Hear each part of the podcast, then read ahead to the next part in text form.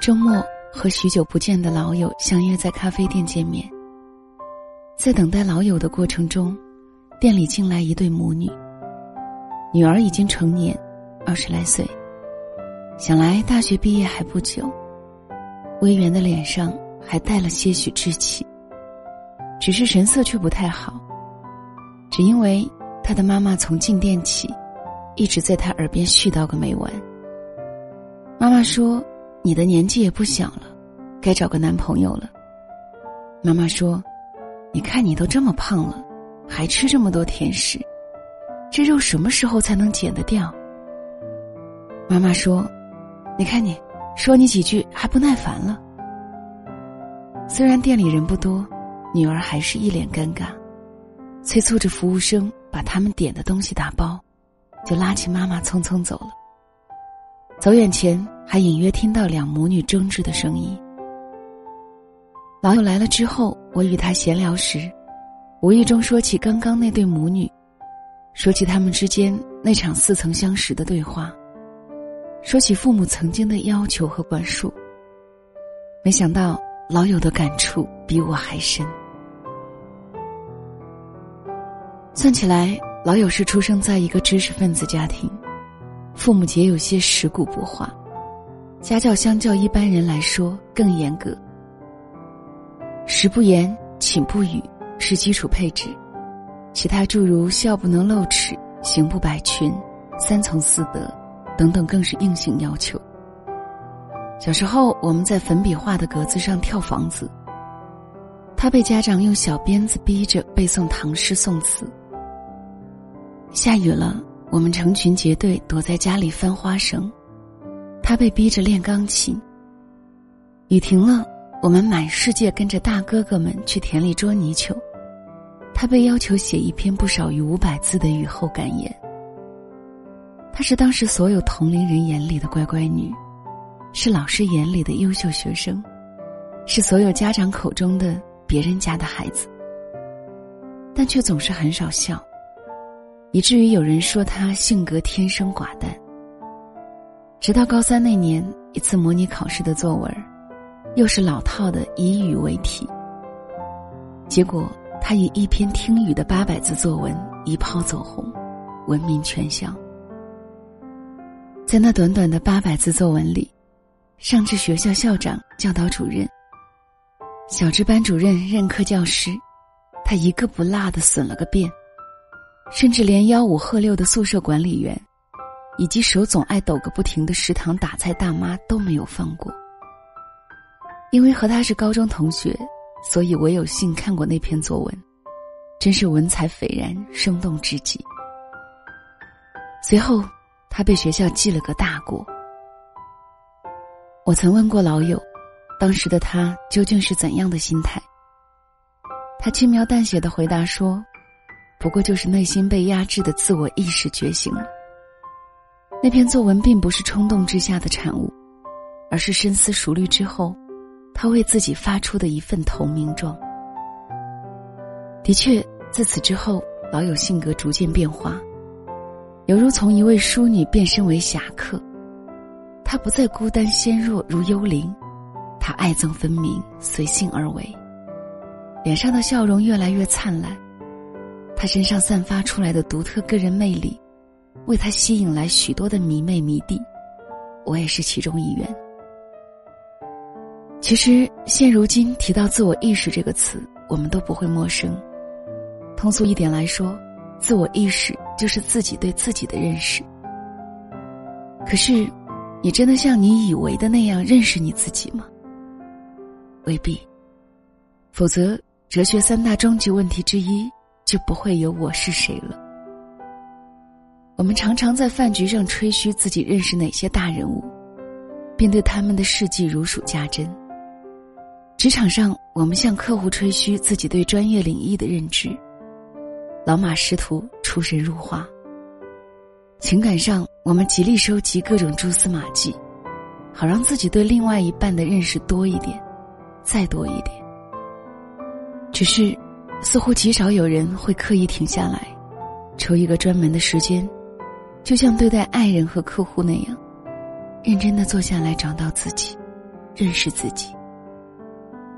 在现代社会中，规则或者是潜规则永远存在。大部分人的天性，无论好坏，都或多或少的被压制了。尤其是对女性来说，这份压制更加严重。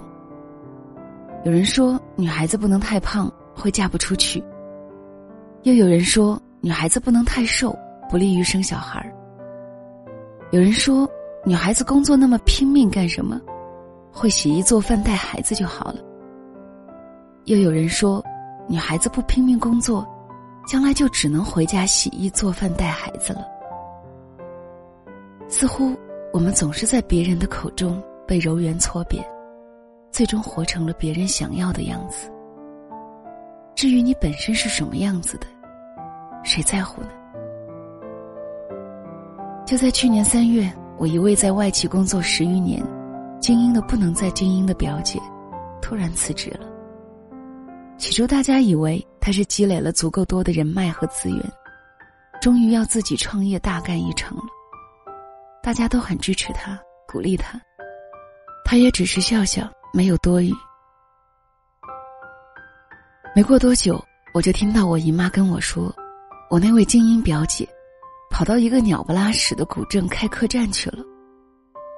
那座古镇我曾经去过，并不像姨妈口中形容的鸟不拉屎，而是依山傍水，风景优美，令人留恋。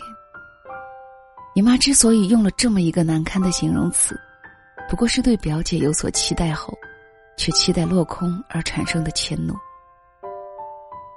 其实表姐从小就有一颗文艺青年的心。世界那么大，我想去看看，很早就是她的口头禅了。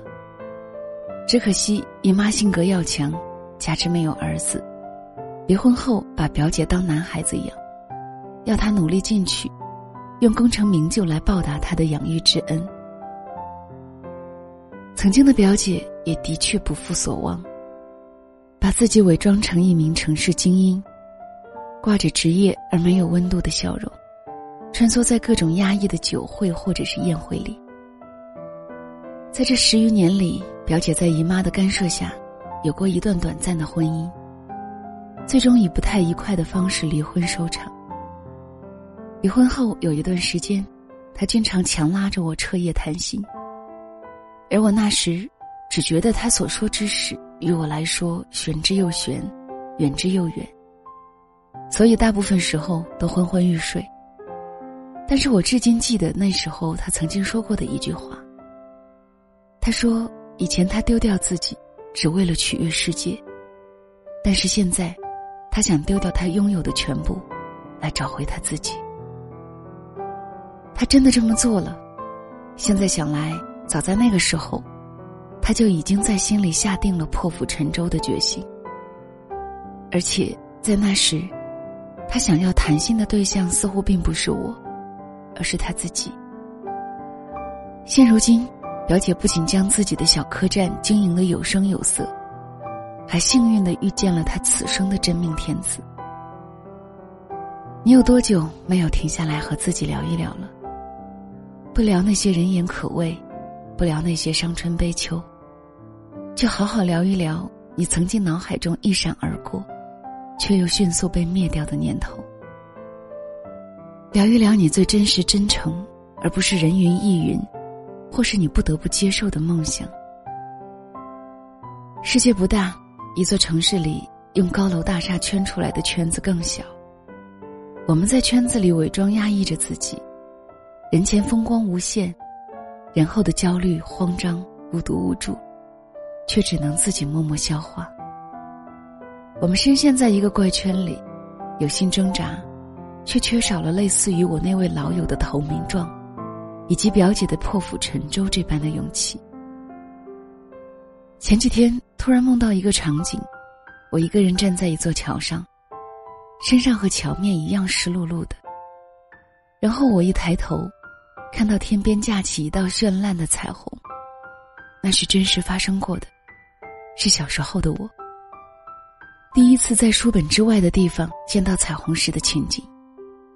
我以为自己已经忘记。却原来只是深藏了起来。原来小时候的我们，并没有随着身体的长大、岁月的侵蚀而离开我们。我们随着时光的线逐步向前，一路上亲人的期盼、室友的指导、社会的舆论，无一不在左右着我们。最终，我们或许成为了最好的自己，却不一定成为了最想成为的自己。不信，你回过头，逆着时光，去问一问小时候的你自己。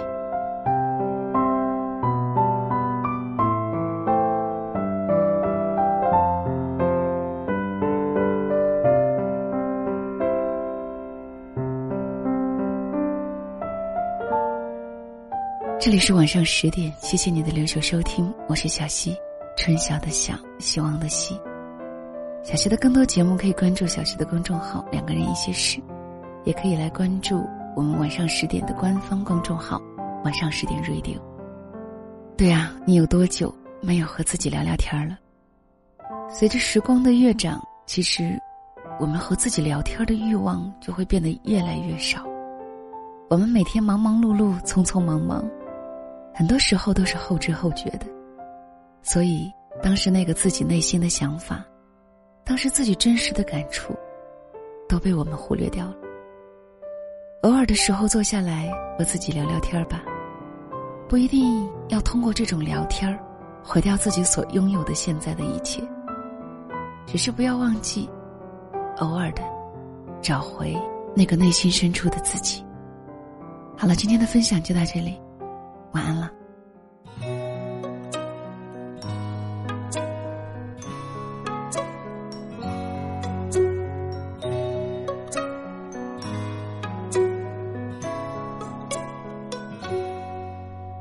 当一艘船沉入海底，当一个人成了谜。知道他们为何离去，那声再见竟是他最后一句。当一辆车消失天际，当一个人成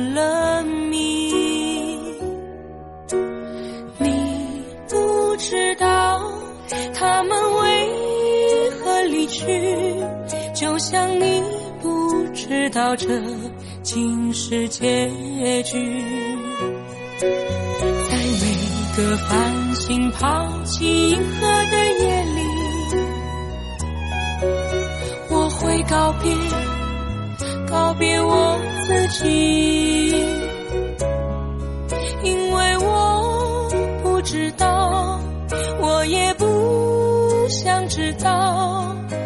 相聚之间的距离。当一辆车消失天际，当一个人成了谜，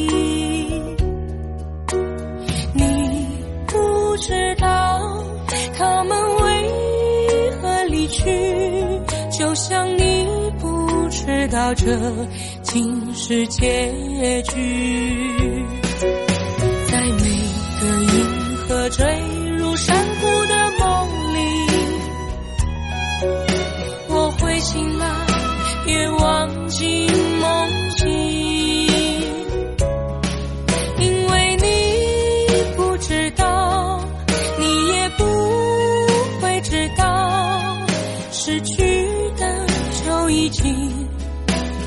去。当一艘船沉入海底，当一个人成了谜，你不知道他们为何离去，那声再见竟是他。最后一一句，当一辆车消失天际。当一个人成了谜，你不知道他们为何离去，就像你不知道这是结局。